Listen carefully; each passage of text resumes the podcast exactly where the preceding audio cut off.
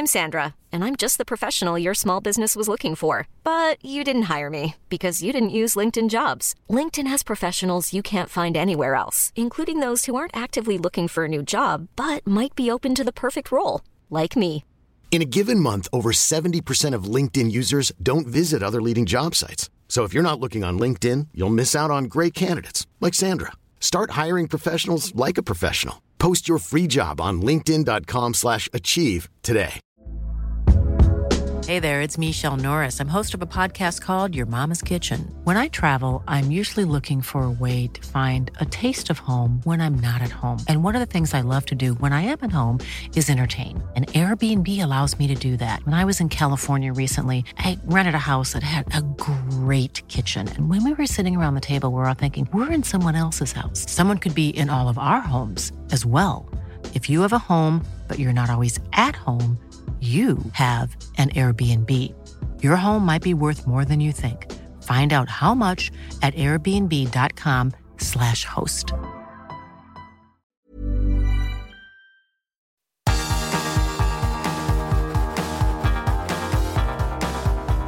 Universo Premier, tu podcast de la Premier League. Con Álvaro Romeo, con José Carlos Cueto y con Leo Batzanian. Hola, ¿qué tal? Bienvenidos a Universo Premier. Menudo programón tenemos hoy. Un programa que grabamos el miércoles justo después del triunfo del Manchester United por 2 a 0 frente al Tottenham. Para mí, una de las mejores actuaciones del Manchester United en muchísimo tiempo, pero en muchísimo tiempo, no solo ya esta temporada. Ha barrido al equipo de Antonio Conte. Pero aparte de ello, y antes de ir con este partido, ha habido más resultados porque el martes empezaba todo con un 0-0 entre el Brighton and Albion y el Nottingham Forest. De, Cherby todavía no ha ganado como técnico del Brighton. El eh, Crystal Palace le ganó 2-1 al Wolverhampton Wanderers y el Wolverhampton Wanderers sigue sin entrenador todavía. Es que es como para frotarse los ojos, de verdad, pero todavía no han fichado a ningún entrenador después de la destitución de Bruno Lars. Ahora se habla de que Peter Boss, recientemente cesado como técnico del Olympique de Lyon, eh, va a ser el próximo entrenador del Wolverhampton Wanderers, pero entre tanto seguimos esperando. Y pasa el tiempo, ¿eh? Y pasa el tiempo. El miércoles, el eh, Southampton le ganó 0-1 al Bournemouth en ese derby del sur de Inglaterra. El eh, Brentford y el Chelsea en un derby del oeste de Londres empataron a 0. 0-0 entre el Brentford y el Chelsea. Graham Potter, por lo tanto, no puede ganar sus cuatro primeros partidos en la Premier League. De hecho, el único entrenador inglés que ganó sus cuatro primeros partidos en la Premier fue. Es que no lo van a adivinar, se lo voy a decir porque es que no lo van a adivinar. Craig Shakespeare. El Liverpool le ganó 1-0 al West Ham United.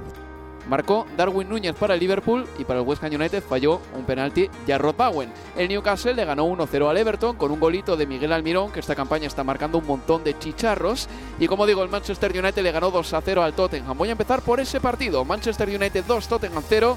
José Carlos Cueto, tú has sido el narrador de ese partido. Tienes la voz ya recuperada, ¿no? Ya no tienes la garganta como las cataratas del Niágara.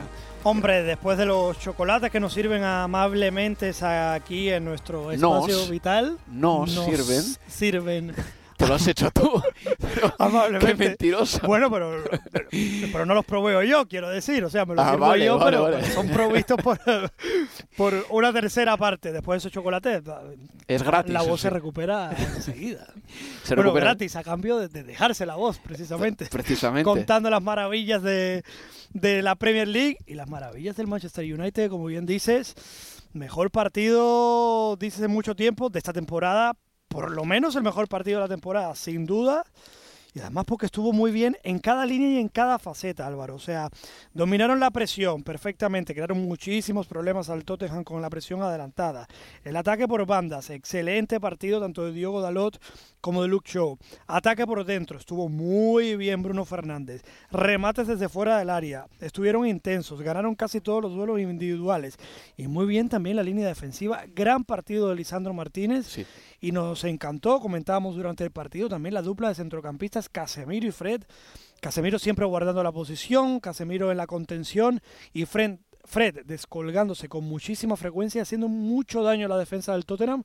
Incluso por esa vía llegó el primer gol, el primer gol que le hizo justicia a una eh, primera parte perfecta prácticamente que había hecho el Manchester United y que se fue sin el premio del gol, pero que bueno que lo encontró rápido en esa alternativa, en ese además una faceta que tanto le gusta a Ten Hag, con esos jugadores que entran desde segunda línea, se incorporan al ataque, crean peligro, como lo hizo Fred durante todo el partido con el premio del gol en el minuto 46 en la segunda parte.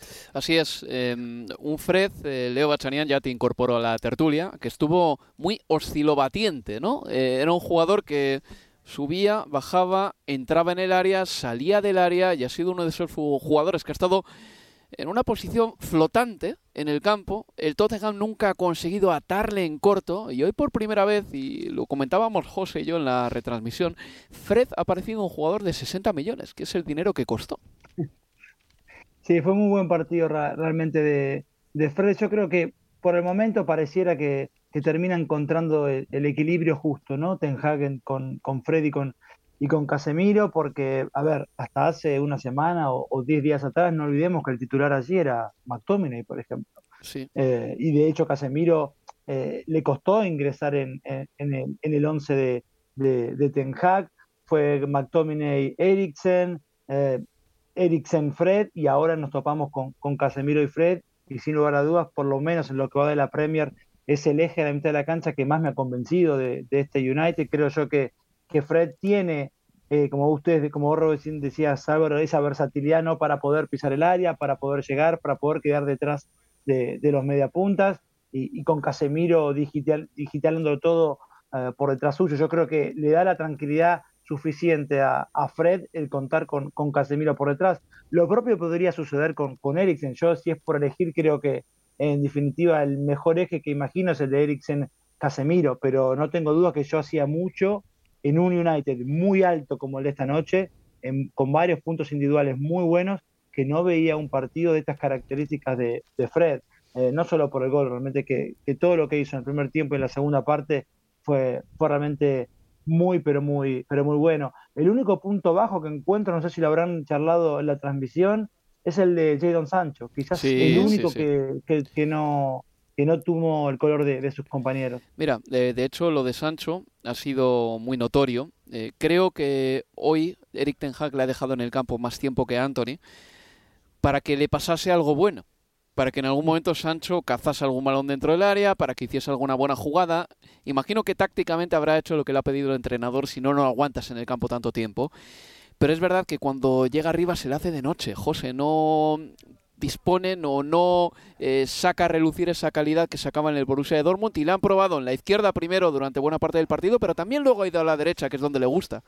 Ahí en la derecha tampoco, eh, tampoco estuvo mucho tiempo por la parte derecha como para probarse, también fue en un momento del partido que parecía que ya estaba definido, que la mm. fatiga también empezaba a en Sancho, pero sí, no termina de encontrarse en la parte izquierda y es una verdadera pena porque con la versión que vimos del Manchester United hoy, si hubiéramos visto una buena versión también de Jadon Sancho, quizá hubiera pasado bastante menos apuros el Manchester United para resolver el partido, porque recordemos que la primera parte, ese dominio apabullante que consiguió, no lo consiguió traducir en goles y de hecho Sancho estuvo bastante desaparecido y que las críticas o que este apunte de Sancho tampoco haga olvidar que Rashford probablemente se rehace con esa acción, con esa excelente parada de Lloris, pero que realmente se podría decir que tanto Sancho como Rashford fueron eh, las dos notas discordantes, si se puede decir de alguna manera, en este Manchester United al día de hoy. Comentábamos también durante la transmisión eh, que Rashford no marca suficientes goles en este equipo y de no ser por esa presión que ejecuta que parece querer tanto Ten Hag que parece que según la prensa y según lo que podemos intuir es el factor determinante para que Cristiano eh, Ronaldo no cuente con tantos minutos pero de igual manera eh, no parece que Rashford esté brillando y también es aplicable eh, obviamente como ustedes comentan a, a, las actuaciones de Jadon Sancho. Es que ahora que no está mmm, Cavani que se fue y no tienen un delantero centro claro, aparte de Cristiano que puede jugar ahí, pero que hoy, por ejemplo, no ha jugado ni un minuto, que luego vamos a hablar de lo de Cristiano, ¿eh? porque se ha ido del partido en el minuto 89. El em, Manchester United ahora mismo marca bastantes goles, pero no tiene un gran goleador. Imaginaos un partido como el de hoy, en el que ha tenido tantas alternativas arriba, que llegase a haber tenido a esa delantera famosa del año 2008, la célebre Tevez, Ronaldo, Rooney, pero es que hoy no tenía gente de ese nivel, ni, ni por asomo. Y los goles del Manchester United están muy repartidos. Hablaba antes del partido, de hecho, Ten Hag sobre ello. Anthony lleva tres goles. Marcial lleva dos. Rashford lleva tres. Sancho lleva dos goles. Y así seguimos contando. O sea, no hay ningún jugador que llegue a los cinco goles en el Manchester United. Es eh, raro en un equipo que ha gastado tanto dinero, pero también es un equipo que ha ido perdiendo delanteros, porque Marcial está lesionado, ¿vale? No, no le cuento. Cavani se fue al Valencia. Greenwood esta semana todo ha empezado a ir a peor para él en ese juicio que, del que es, eh, bueno, ahora mismo eh, la parte que se busca la culpabilidad, ¿no? Entonces, eh, el United sí que ha perdido delanteros centros, Leo, y ahora para marcar goles necesita más de una actuación coral. Pero bueno, si las oleadas van a ser así del Manchester United y va a atacar tanto, y hoy, por ejemplo, ha tenido hasta 28 disparos, pues los goles tiene que llegar. Sí, ya en la primera parte habían sido 18 disparos, lo que nunca en la temporada con, con Ten en esta Premier y, y, yo imagino que, que, probablemente en otros partidos donde se puede abrir el arco mucho más rápido, probablemente eh, esos delanteros que recién mencionábamos que no están repartiéndose eh, goles en, notas altas, quizás lo comiencen a, encontrar. Yo creo que a priori, cuando uno ve que hay un equipo que tiene reparto de goles, es un aspecto positivo. Eh, ahora bien, el United para pelear arriba va a necesitar de un futbolista que sí pueda eh, están en dos dígitos, pero dos dígitos altos. Y veremos si, si Rashford está para, para terminar la temporada como en sus mejores tiempos de, de que llegó a marcar 22 tantos en, por todas las, las competiciones. Pero lo importante, en principio, es que el United cuente con esas ocasiones. Y hoy las tuvo. Pudo haber marcado un golazo Rashford en la segunda parte, no sé por Lloris, que fue lo mejor de un Tottenham, que yo creo que el hecho de que no lo hayamos mencionado todavía el Tottenham hace justicia a lo que vimos en terreno de juego. Es como si no hubiera estado realmente el conjunto de Conte en, el Trafford. Ahora iremos con ellos. A ver, eh, Marcus Rashford ha marcado en su carrera en 315 partidos con el Manchester United 98 goles. Eso está muy por debajo de las cifras de los grandes goleadores, ¿no? Es menos de es un gol cada tres partidos y poco.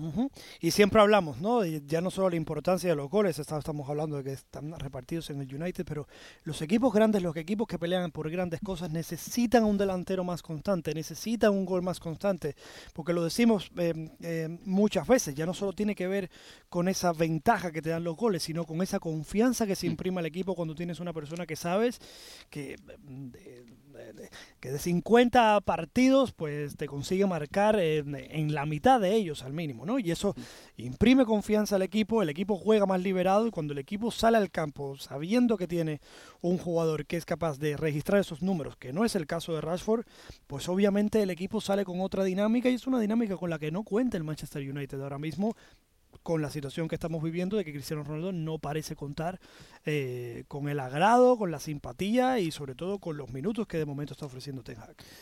¿Convienes conmigo, José, en que en este 2022 el jugador más mejorado del Manchester United eh, es Diego Dalot? Podría ser. Podría ser, sí, señor. está jugando bien, ¿eh? ¿eh? Recordabas durante el partido que con Ralph Franklin apenas, apenas, jugaba, hmm. que le habían, bueno, preferían a otros jugadores en su lugar con Ten Hag está volviendo a recuperar el protagonismo y yo creo que además se lo está creyendo porque ya no solo em, intenta jugadas individuales dentro del área, de hecho en el partido le vimos aparecer por varios sitios, había momentos que se descolgaba de la derecha, aparecía por, centro, por dentro, em, combinaba cerca del balcón del área, incluso esperaba y remataba dentro del área ya no en jugadas a balón parado, sino en jugadas de ataque continuado cuando se supone que está por la derecha. Jugador que está lleno de confianza y un jugador que está alcanzando la mejor versión bajo Ten Hag y con este nivel sabemos cuán importantes son eh, los laterales en el fútbol moderno, en el fútbol actual.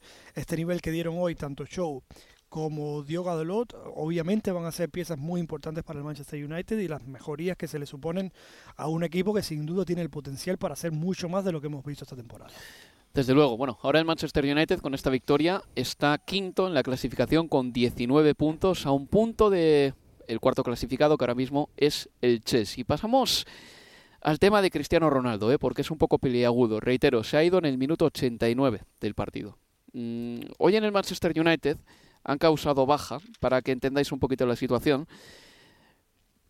Anthony Marcial, Mason Greenwood ya está fuera del Manchester United y Donny Van de Beek, que es otro posible atacante, tampoco está mal la convocatoria. ¿De acuerdo? Eric Ten Hag ha efectuado, si no me equivoco, tres sustituciones y Cristiano Ronaldo ha estado calentando durante el partido. Las sustituciones de Eric Ten Hag han sido Eriksen, que ha salido al campo en el 87, McTominay, que ha salido en el 76 y Elanga, también atacante, que ha salido en el 87. No ha salido Cristiano Ronaldo. Eric Ten Hag no ha agotado los cinco cambios, ni siquiera ha hecho cuatro. Cristiano se ha ido del terreno de juego. Ahora bien, vamos a hablar claro.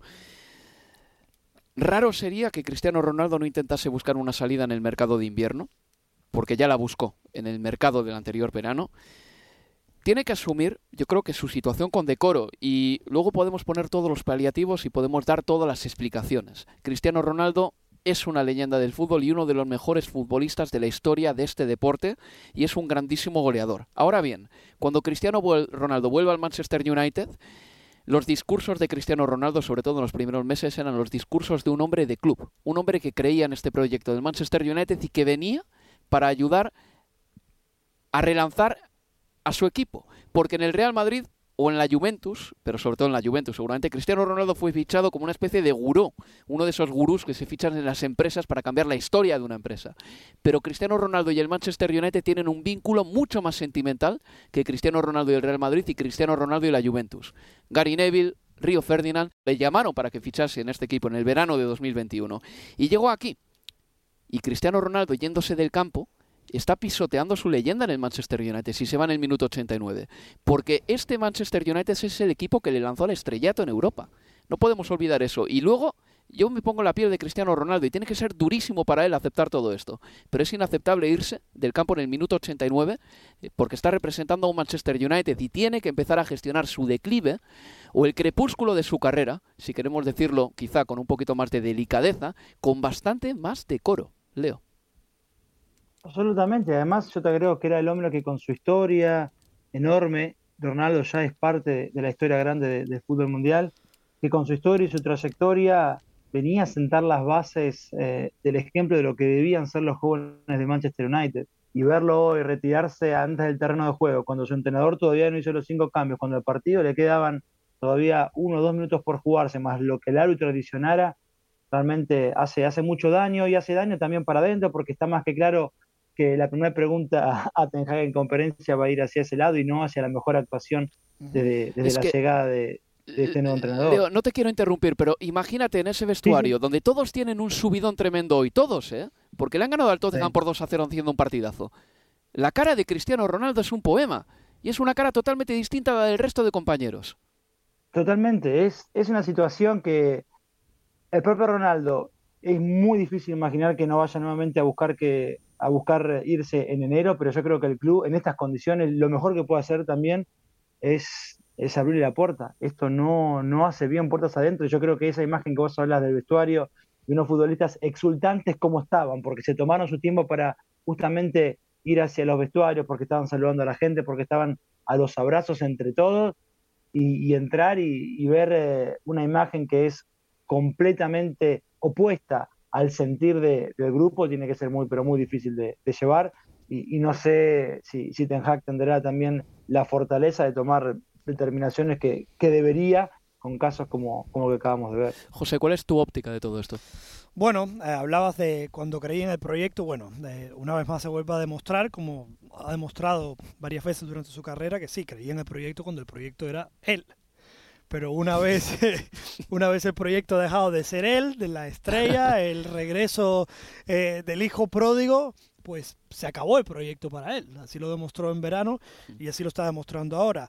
Eh, hombre, yo también creo que eh, comparto su enfado parte en el día de hoy porque bueno hablamos muchas veces de esa mentalidad esa personalidad de los entrenadores holandeses que son muy suyos que son muy rígidos yo creo que también se podría tener un poco más de tacto en algunas circunstancias. Por ejemplo, hoy que se le tuvo calentando, que el partido parecía definido, que Jadon Sancho no estaba haciendo buen partido, ya no para jugar 15 minutos, pero yo creo que podía haber disputado quizás unos 10. Ahora, por supuesto, eso no justifica su actuación, el irse luego, y lo que bien decías, o sea, eh, en un día de celebración, en un día que el Manchester United tiene eh, mucho de lo que orgullecerse y que los aficionados, finalmente se hablaba Ten Hag de, de, su impaciencia por los buenos resultados y por el buen juego. Pues imagínate la impaciencia que podían tener los aficionados en un día que finalmente se pueden ir a casa. Pues eso, una vez más, Cristiano Ronaldo vuelve eh, a hacer que el mundo gire a su alrededor Sí. y vuelve a hacer que se hable de él cuando deberíamos estar hablando única y exclusivamente del gran partido del Manchester United y de las posibilidades futuras de ese Manchester United de repetir actuaciones como las de hoy. Escucharemos a Eric Ten Hag en los próximos minutos. Mm, Está, de hecho, hablando ahora mismo mientras grabamos este programa y no, no sabemos exactamente qué es lo que está diciendo al respecto de Cristiano Ronaldo. Si para el segundo bloque del programa ya tenemos esas declaraciones, las incluiremos en este espacio. Pasamos a hablar del Tottenham. José, una de las eh, cosas que se nos ha ocurrido durante la retransmisión del partido es que en vista de la poca materia gris que tiene el Ujú. Tottenham en el centro del campo y Bentancur, Hoisberg y Bisuma han estado horrendos, eh, sobre todo para la tenencia del balón, para mantenerlo, para defenderse con la pelota, han sido incapaces. Decíamos, en el mercado de invierno el Tottenham necesita, aunque sea, un futbolista que en el centro del campo tenga creatividad. Igual no para empezar y para ser titular en los partidos, pero sí para darle al Tottenham media hora buena. Eh, sí, el, el Tottenham sale de este partido con la confirmación de la mala noticia de que hacíamos la comparación con una escalera, ¿no? Es como una escalera que- a la que le faltan escalones. Eh, es un equipo que defiende bien bajo las órdenes de Conte, es- sabemos ya las cualidades del entrenador italiano para preparar, para hacer rocosos sus equipos. Yo creo que el Tottenham tiene buenos defensores, tiene buenos centrocampistas también a la hora de la contención, pero falta ese escalón que consiga em, llevar la pelota en mejores condiciones a por otra parte, tres muy buenos hombres de arriba, como son Richarlison, son Harry Kane y cuando entra también Lucas Moura. La buena noticia es que el diagnóstico es bastante sencillo, o sea, todos somos capaces de ver dónde vienen los problemas, dónde están los problemas de este Tottenham. Ahora, también te digo, que le falte esa pieza tan clave, que tengamos tan claro que esa pieza puede mejorar el equipo, tampoco justifica eh, las actuaciones que hemos visto del Tottenham, tanto en el Emirates Stadium contra el Arsenal como en el día de hoy Hmm. en Old Trafford contra te el? Manchester United. Un Tottenham que en, en las grandes salidas, en, en- en zonas donde puede, eh, digamos, eh, establecer por completo su candidatura ante una Premier que con el Mundial de por medio, pues se puede antojar a quizá algo más disputada de lo que parecía a comienzo de temporada. Yo creo que deja muchas dudas si sales a campos donde te juegas literalmente los juegos, eh, los duelos directos y dejas las dudas que han dejado. Han sido dos partidos frente a Arsenal y frente a Manchester United prácticamente en que el Tottenham ha sido inexistente, inoperante. Y si no es por eh, apariciones esporádicas individuales de, de jugadores como Harry Kane y Son, una imagen muy, muy, muy pobre para mi gusto. Leo, es que lo que pasa con el Tottenham es que, a ver, el inicio de campaña es buenísimo y lo decíamos eh, en la previa del partido, que el Tottenham está en su mejor inicio liguero desde la temporada 63-64. Que eso suena muy abstracto hasta que te dicen que son 59 años. Bien, es verdad, pero al equipo le falta un poco quizá de pues de conexión entre los centrocampistas y de los delanteros, porque te da la impresión de que Harry Kane y Son son islotes y que allá arriba tienen que buscarse la vida. A ver, yo creo que los números son lo que son respecto de- del inicio de campaña, pero tanto como que ganó siete partidos y tres de esos siete triunfos, chicos, fueron ante equipos que están en zona de descenso, Leicester, Nottingham y Wolverhampton. Otros tres triunfos fueron entre Southampton, Everton y Fulham, que están decimocuarto, decimoquinto y decimosegundo. Y el único equipo de mitad de tabla por arriba al que pudo vencer fue al Brighton, que, está octavo mientras hablamos. Eh, y después empató ante el West Ham, ante el Chelsea en la segunda jornada y como bien marcaba José, las derrotas en el Emirates y, y- en Old Trafford. La cuestión de la, de la falta de, de creatividad en esa mitad de la cancha o para conectar con Son y con Ken para que dejen de ser esos islotes que decís Álvaro, era algo que estaba también latente ya en, en, en agosto, en julio, cuando se hablaba de la posibilidad quizás de que el Tottenham en el cierre del mercado de pases de- del último verano, pudiera, de verano pudiera ir a por, a por James Madison, un futbolista que le hubiera venido Sí. de pelo, teniendo en cuenta lo que está sufriendo. Y hoy, lo más parecido a alguien que puede justamente hacer de eslabón perdido entre, entre Howard y Betancourt y Sonny Kane es Dejan Kulusevski y lo tiene fuera y lo está sufriendo. Y cedió también a Harry Winks a la Sampdoria, que no le gustaba nada a Antonio Conte, hay que decirlo, pero Harry Winks eh, tenía un poquito ese perfil, aunque sea un poquito, ese perfil de centrocampista un poquito más creativo. A ver, vamos a cerrar aquí el capítulo del Manchester United-Tottenham. El siguiente partido del Manchester United va a ser, uy, en Stamford Bridge ante el Chelsea el sábado que viene. Y el Tottenham va a recibir en casa al Newcastle, el Newcastle que está volando ¿eh? y está sexto en la clasificación. Cerramos, por lo tanto, el capítulo en Old Trafford. Apagamos las luces en el campo del Manchester United y José Carlos Cueto se despide aquí. Cuídate. Hasta la próxima, cuídense también. Pues una pausa y seguimos en Universo Premier. Universo Premier tu podcast de la Premier League.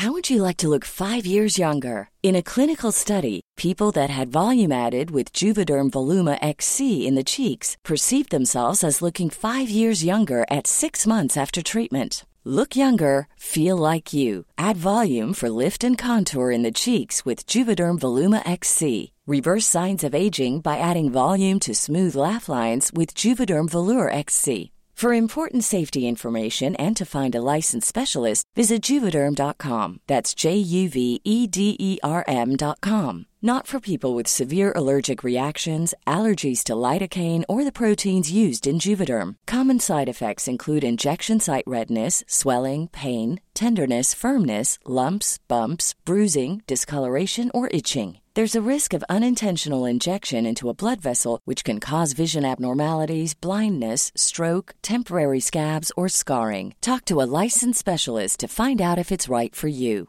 I'm Sandra, and I'm just the professional your small business was looking for. But you didn't hire me because you didn't use LinkedIn jobs. LinkedIn has professionals you can't find anywhere else, including those who aren't actively looking for a new job but might be open to the perfect role, like me.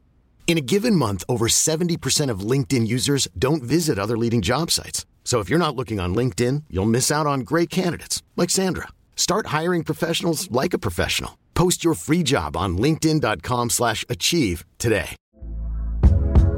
Hey there, it's Michelle Norris. I'm host of a podcast called Your Mama's Kitchen. When I travel, I'm usually looking for a way to find a taste of home when I'm not at home. And one of the things I love to do when I am at home is entertain. And Airbnb allows me to do that. When I was in California recently, I rented a house that had a great kitchen. And when we were sitting around the table, we're all thinking, we're in someone else's house. Someone could be in all of our homes as well. If you have a home, but you're not always at home, you have an Airbnb. Your home might be worth more than you think. Find out how much at airbnb.com/slash host.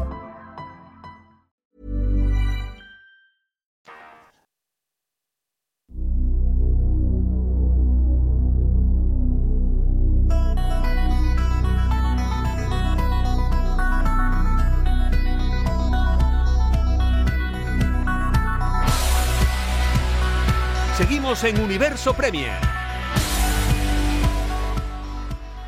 Estás conmigo, Álvaro Romeo, y con Leo Bachanian. Ya se nos ha ido. Se nos ha ido, ¿qué mal suena eso? Parece que la ha palmado. Se ha ido José Carlos Cueto, que mañana tiene que trabajar con la BBC. Pero nada, Continuamos aquí. Vamos a ir a Anfield porque el Liverpool le ha ganado 1-0 al West Ham United. Partido importante para el Liverpool, creo yo. Un 1-0 en casa con un gol de Darwin Núñez. Ha sido tan insuficiente que Liverpool ha llegado a sufrir porque Solsek cerca del final ha tenido una ocasión clarísima, pero clarísima. Y además ya Rod Bowen ha fallado un penalti, Leo. Sí, el penal de, Bowen que atajó Allison muy bien volando sobre el palo derecho fue en el minuto 46, ya en tiempo de descuento de, de la primera parte, con lo cual tuvieron la chance los de David Moyes de, irse al descanso con el partido eh, emparejado en, el resultado, porque ya Darwin Núñez en el 22 había adelantado al Liverpool. Un golazo, el de Darwin Núñez realmente, porque su cabezazo fue buenísimo, porque él parte del segundo palo a la carrera, va hacia el primero, gana el anticipo sobre Sumá, pero es que el centro de Chimicas además tiene la potencia, tiene la rosca justa para que, para que Núñez pudiera cruzar ese cabezazo que fue pura red. Cuando pega en la pica y pega en la red de costado y es inatajable, bueno, así de bueno realmente es que fue el gol de, Darwin, que hizo un muy buen primer tiempo, que tuvo otras dos chances, en una le reventó las manos a, a Fabianski, en otra lo tenía Firmino al lado, pero como le pasó ante el City el domingo, cuando no lo veía Mohamed Salah, bueno, no, en este caso tampoco lo vio a, a Firmino. Y me termina quedando la sensación con, con Darwin, yo no sé si, si vos lo ves parecido, Álvaro, de que es, es un delantero salvaje, que hace muchas cosas por intuición, ¿no? Es como si, como si no hubiera eh, jugado por ahí en, divisiones inferiores y a los 19, 20 años lo hubieran soltado en primera división. Y todo es, eh, es intuitivo. Entonces, yo creo que muchas veces definiciones que no son exactas o pases que no termina de ver, tiene que ver eh, quizás mucho, mucho con eso, pero hizo otra vez para mí un, buen partido en un Liverpool renovado, Álvaro, pensándolo en, el 11 que, vimos el, domingo en Anfield ante el, Manchester City, porque eh, Trent jugó desde el arranque, de hecho jugó todo el partido y ante el City había jugado los últimos 5 o 10 minutos, porque Chimica reemplazó a, Andrew Robertson, porque Fabio Carvalho, como había ocurrido, que entró en la segunda parte, en este caso lo hizo desde el arranque, Harvey Elliott estuvo entre los suplentes, todo esto también a partir de la lesión de Diego Jota, ¿no? que permite el ingreso de, Fabio Carvalho a, ese 11 y después la decisión de dejar fuera tácticamente a, a. También me gustó el Liverpool la primera parte, o por lo menos la primera media hora sobre todo, y después en la segunda parte terminó, lo terminó sufriendo y como vos decís, se pudo haber llevado eh, un empate quizás el West Ham, pero en términos de merecimiento, si querés, yo creo que la victoria del Liverpool está bien.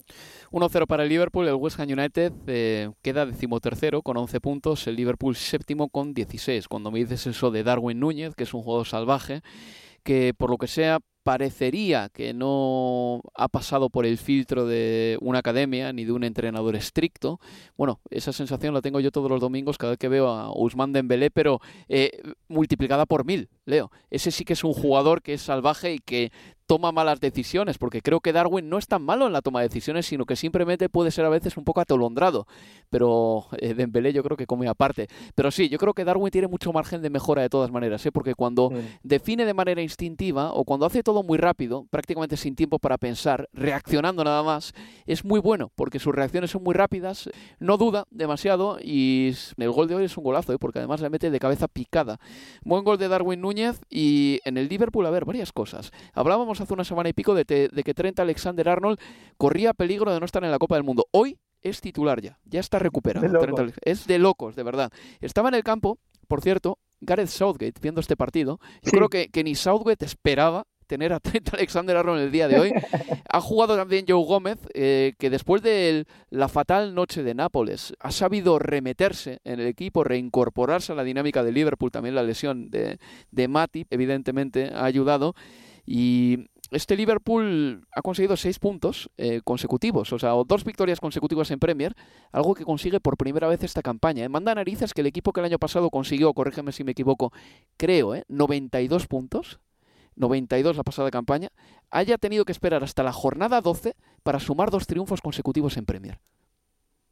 Sí, increíble realmente para, para este Liverpool y aún así todavía, bueno, lo, lo tiene a, a 11 puntos a al Arsenal, pero era necesario, me parece, sí, los tres puntos hoy pensando en, reafirmar algo lo que habíamos visto el fin de semana, que, fue la mejor actuación del año para, para, para Liverpool en la victoria ante el, ante el Manchester City. Yo creo que hoy quizás la intensidad fue un, un, cambio menos, pero bueno, teniendo en cuenta el rival también la alcanza y, y a propósito del rival y de Southgate, yo creo que si se, no que que haya ido a Anfield a verlo, porque no tiene dudas porque es titular, pero es que Declan Rice se comió la cancha igual pese a la derrota de, de, West Ham. Y cuando hablas de, Joe Gómez y lo que sufrió, es verdad, lo hemos hablado en aquella noche de, Champions en, Nápoles, pensando en si Red James llega o no, si Walker llega o no, que Alexander Arnold no lo convence. Bueno, ¿quién te dice si quizás también hoy en su anotador no se lleva algo de, Joe Gómez, de Karel Southgate? Sí, porque mm, el otro candidato es Kieran Trippier. Hay una, un grupeto ¿no? de unos cinco jugadores que podrían jugar en ese lateral derecho. Por cierto, corrijo, es la primera vez que el Liverpool consigue tres victorias consecutivas esta temporada, no dos, tres. Aún así, le ha costado, ¿eh? le ha costado llegar hasta aquí. Antes de pasar al resto de partidos, he de decir una cosa. ¿Cuánto se está crispando la relación entre el Manchester City y el Liverpool. Esto ya trasciende lo deportivo, porque una, una pugna deportiva entre dos superclubes evidentemente puede dejar rencillas. Al fin y al cabo los jugadores se baten en el campo, pelean, se golpean y no hay más que recordar eh, cómo Sterling y Joe Gómez en su momento terminaron casi llegando las manos en un partido y luego en la concentración de la selección inglesa no se podían ni ver, eh, porque llegó la semana de fútbol internacional justo después de un Manchester City-Liverpool y eso acabó como el rosario de la aurora. Pero eso yo creo que lo podemos encuadrar dentro de una rivalidad deportiva. Pero esto de lo que os voy a hablar a continuación creo que es algo más tóxico y más feo. Mirad, el viernes, antes del eh, Liverpool-Manchester City, que gana el Liverpool por un gol a cero, Jürgen Klopp aludió a que el Manchester City, el Newcastle United y el Paris Saint-Germain no tienen techo. Y creo que esto es muy fácilmente demostrable. El Manchester City se puede permitir perder mucho más dinero que el Liverpool. ¿El Liverpool gasta mucho dinero? Sí. ¿El Manchester City gasta mucho dinero? También, más. Pero la diferencia es que el Liverpool no tiene un flujo de dinero ilimitado, porque el Manchester City pertenece a un Estado, el Newcastle pertenece a un Estado y el de Paris Saint Germain pertenece a un Estado también. No hay más que ver cuál es el gasto neto del Liverpool en los últimos cinco años y cuál es el gasto neto del Manchester City. El gasto neto del Liverpool es muy inferior al del Manchester City. Entonces Jürgen Klopp dijo, y creo que con mucha razón, otra cosa es que igual no tenía que haberlo dicho, no lo sé, pero como Jürgen Klopp dice todo lo que piensa, eh, expresó que para él el Manchester City no tiene techo. Luego se jugó el partido de fútbol y hubo tensión. Eh, Bernardo Silva y Salah tuvieron sus más y sus menos durante todo el partido.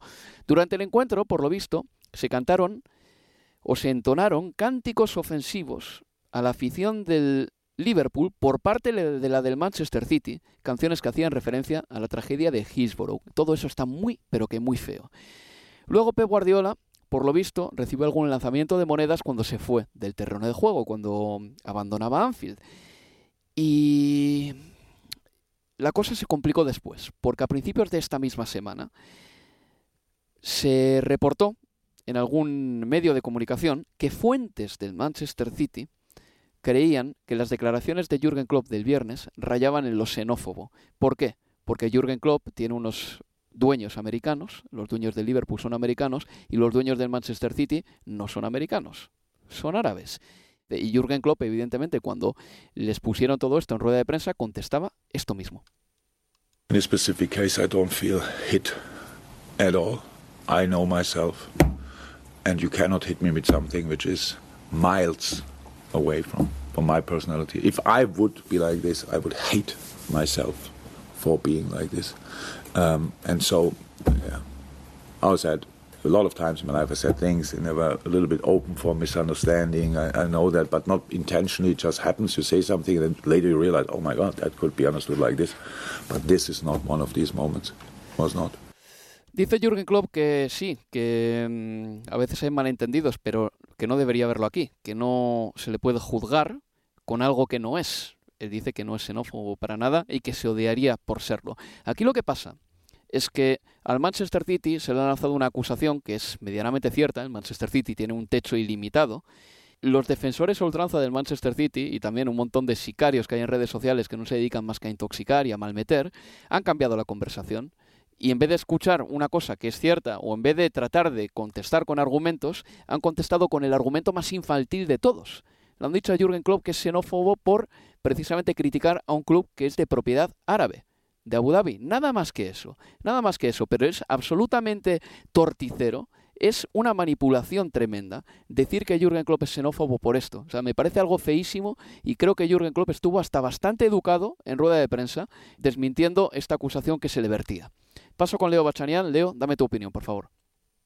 No, y además para con Klopp que, que siempre ha dado sus, eh, ha, dejado en claro sus posiciones políticas y está en, las antípodas de, cualquier posición eh, xenófoba, ¿no? Y yo creo que se utilizaba también la cuestión esta, este invento de, la posibilidad de, un club, eh, club xenófobo, porque, claro, era, se daba que el PSG, el Newcastle y el Manchester City son todos, eh, tienen dueños árabes, pero a mí me, gustó la tranquilidad con la que ayer contestaba Klopp en la previa del partido con el, con el West Ham y, y decía que en este caso, por más de que hayan sido muy malintencionadas, ¿no? la, posibilidad de, vertir eh, una fuente anónima esto de parte del City, de, verlo a, Klopp como, o de lo que hubiera dicho en la previa del partido con el City, que eran comentarios xenófobos, me parece que él estuvo muy bien diciendo, la verdad que no, no, no me pega, no, me interpela, porque estoy, no soy eso.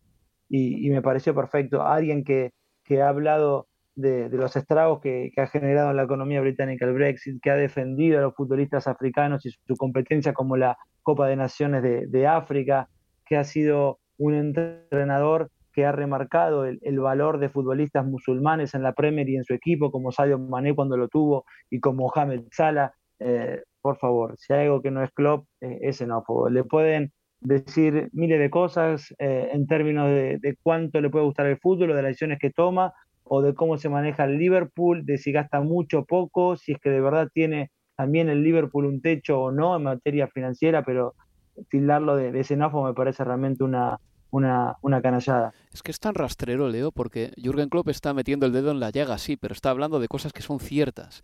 Y de repente eh, le devuelven la moneda o le devuelven, si quieres, el pase con fuego, con veneno, eh, acusándole de ser una persona xenófoba y además luego filtrándolo a la prensa. De verdad, es es horroroso, es eh, cambiar la conversación, pero pero emponzoñarla y, y, de verdad acusar a una persona que siempre ha tenido un compromiso social encomiable. Hay gente, hay poca gente en el fútbol que tenga un compromiso social tal, pero él, Marcus Rashford, me parece que no tienen que ser intocables, pero desde luego si algunos han demostrado tener muchísima más conciencia social y mucho más conocimiento de lo que pasa en la calle que el resto de la gente son precisamente gente como Jürgen Klopp o como Marcus Rashford, pero bueno, en fin.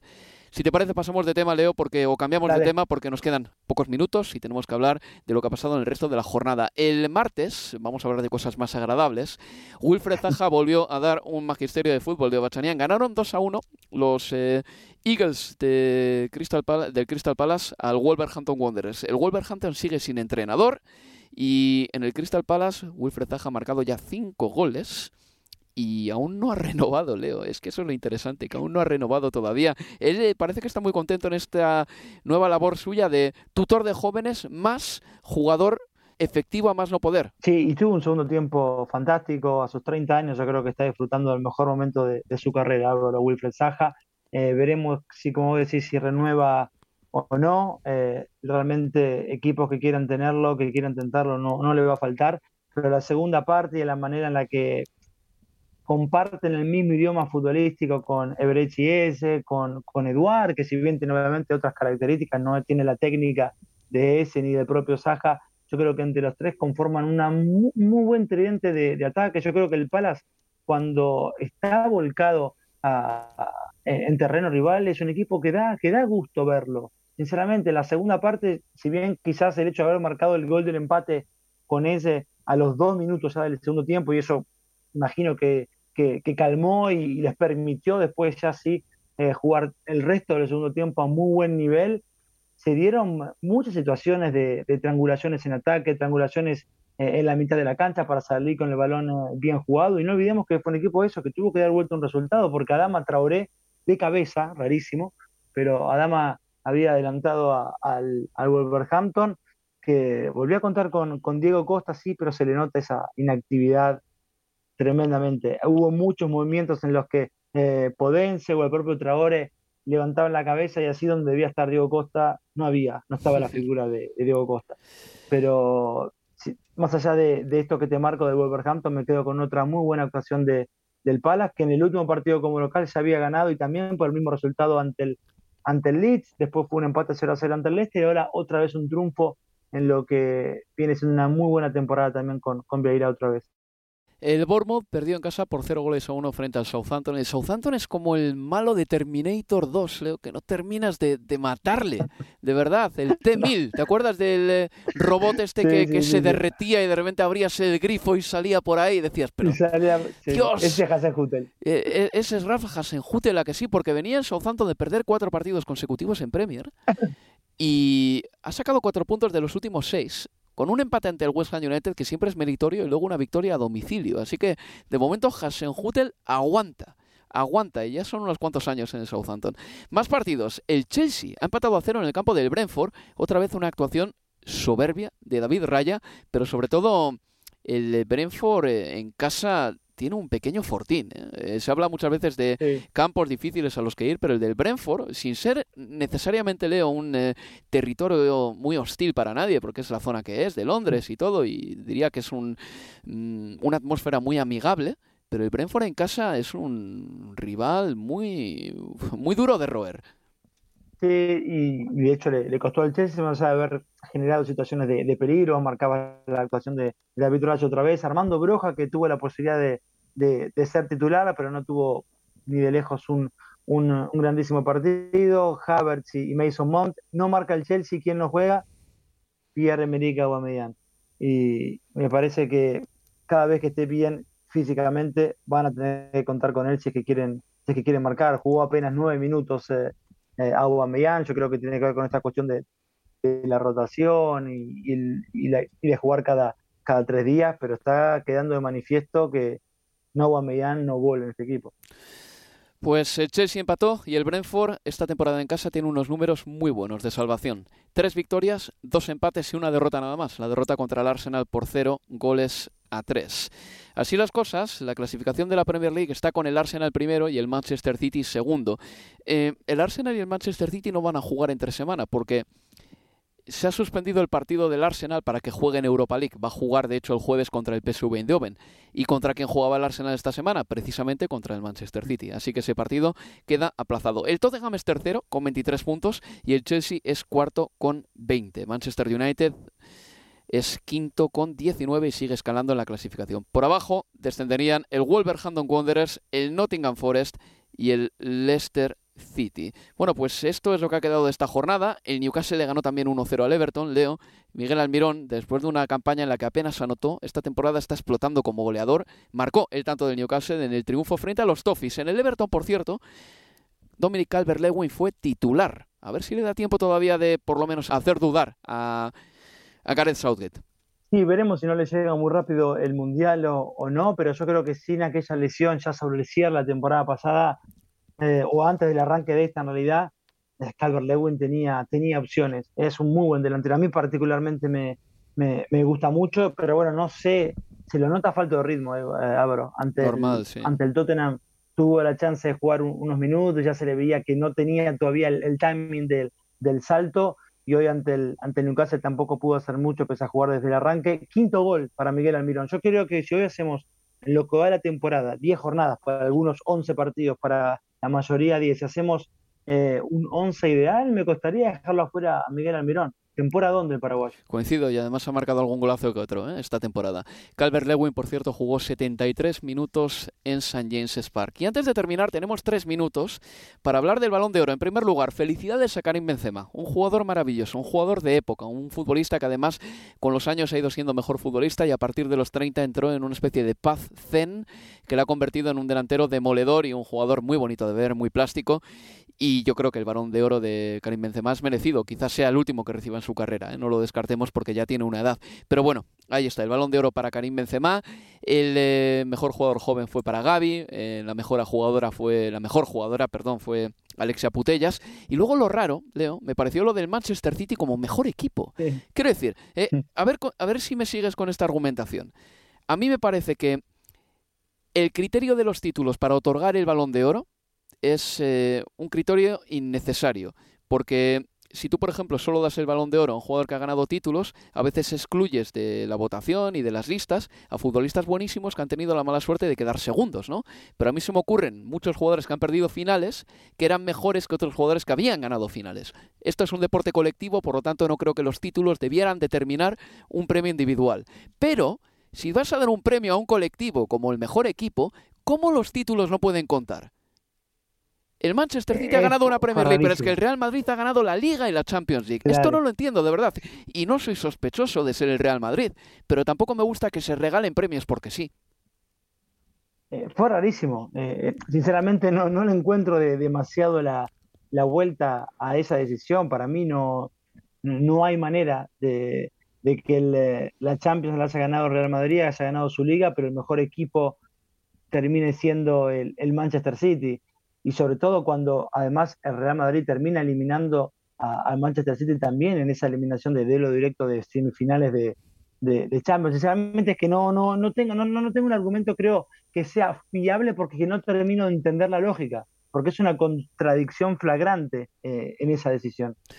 Me parece también que le quita un poco de, mérito al premio. No creo que nadie en el Manchester City celebre esto con eh, muchas ganas. No van a irse a, yo qué sé, al mejor pub de Manchester a cenar después de recibir este premio. No, para nada, para nada. Le baja el precio, en definitiva, ese tipo de elección. Estoy contigo, Leo. Bueno, en fin, que Universo Premier va concluyendo. Vamos a ir apagando las luces poco a poco, pero antes os tengo que recordar que este fin de semana vamos a emitir dos partidos.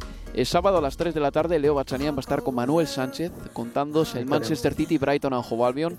Muy buen partido. El equipo de De Cervi todavía no ha ganado con el técnico italiano como entrenador y se enfrentan a un Manchester City que viene a descansar una semana, lo cual yo creo que no le ha venido nada pero nada mal. Y el domingo te contaremos el Tottenham Newcastle, a ver cómo se repone el equipo de Antonio Conte después de su derrota contundente en el campo del Manchester United. Y nada, esto ha sido todo por nuestra parte. Yo todavía tengo en la cabeza ese partidazo que ha hecho el Manchester United que me remite a los mejores partidos de los equipos de Alex Ferguson. No sé si estarás de acuerdo conmigo, Leo, pero me voy muy contento de ver a un Manchester United por lo menos competitivo y animador en esta liga. Sí, ahora el desafío es, es mantenerlo, pero sin duda hacía mucho que se debiera United de una actuación como esa, sobre todo en casa. Cuídate, Leo. Buena semana. Y nada, recibido un cordial saludo de Álvaro Romeo. Adiós.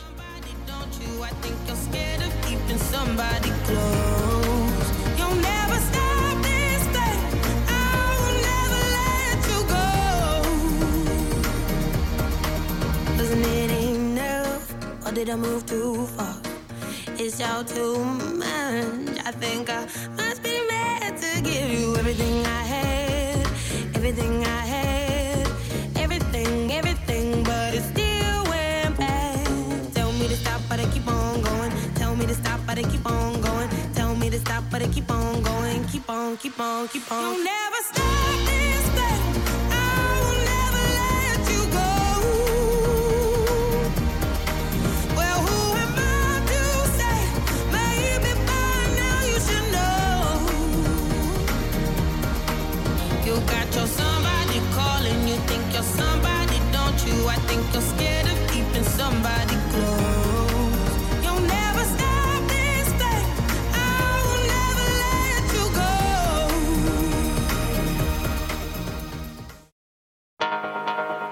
Universo Premier, tu podcast de la Premier League.